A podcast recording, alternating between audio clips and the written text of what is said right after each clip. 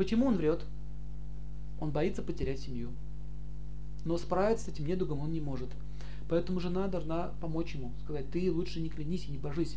И в Библии есть такой текст, не произноси, не клянись Богом, вообще клятв не давай. В эту эпоху запрещено давать клятвы.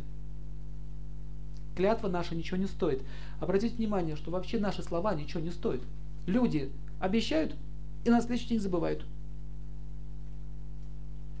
Встречались с этим? У меня был такой случай. Однажды мне подарил значок, значок, очень красивый значок, один человек подарил. Там было красками нарисован очень, очень красивый храм. Ну, видно, что хорошая работа, дорогая. И он мне подарил его, и все остальные посмотрели на меня со. Я говорю, а что, в чем проблема? Ну, ты узнаешь попозже. Ты лучше бы не брал мне этот значок. Я говорю, а что? Ну, он завтра будет тебе требовать обратно его. Я говорю, да. На следующий день приходит ко мне и говорит, простите меня, я погорячился. Этот значок очень дорог мне. Я не знаю, что на меня нашло. Пожалуйста, верните мне его. Хорошо, извините, возьмите. На следующий день. Я негодяй.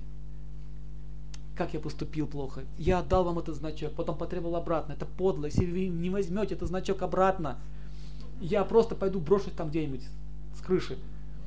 Я говорю, ну ладно, не надо, успокойтесь, давайте значок. На следующий день, извините, я погорячился. Я говорю, вот тебе значок, что больше тебя не видел. Вообще. Уйди отсюда. Уходи.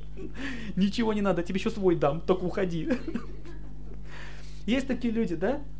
Они дадут что-нибудь, попрекают, потом мучаются. Называется пожертвование в невежестве. Вот лучше не жертвовать, чем так жертвовать. Правды не будет. Если человек э, не держит своего слова, это означает, он будет неуважаем. У меня был урок в моей жизни запомнил навсегда. Один человек пообещал, я пообещал ему, что вышлю ему книгу.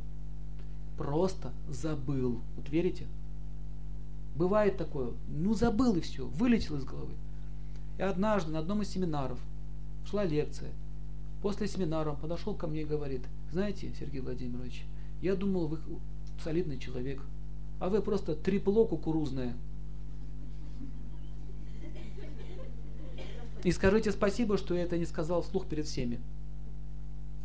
Представляете? Тут у меня все демонические качества вспыхнули. Да ты кто такой? Я говорю, а я вас чем-то обидел? Вы обещали мне выслать книгу. Три года я ее ждал.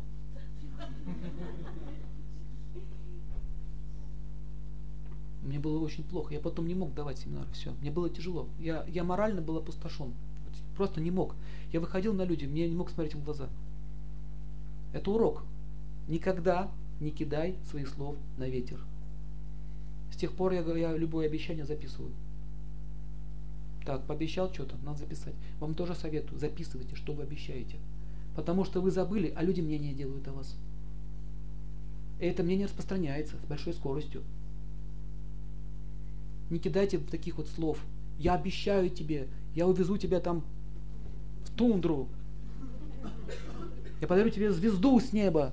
Не нужно этого всего, это обман. Вы очаровываете человека, потом вас не будет ненавидеть после этого. Разочарование страшная вещь. Но она говорит, звезду тебе с неба не подарю. Денег у меня тоже не будет. Ничего вообще у тебя не будет. Может, ты вообще не со мной не будешь жить. Я на самом деле не такой уж хороший человек, как ты думаешь.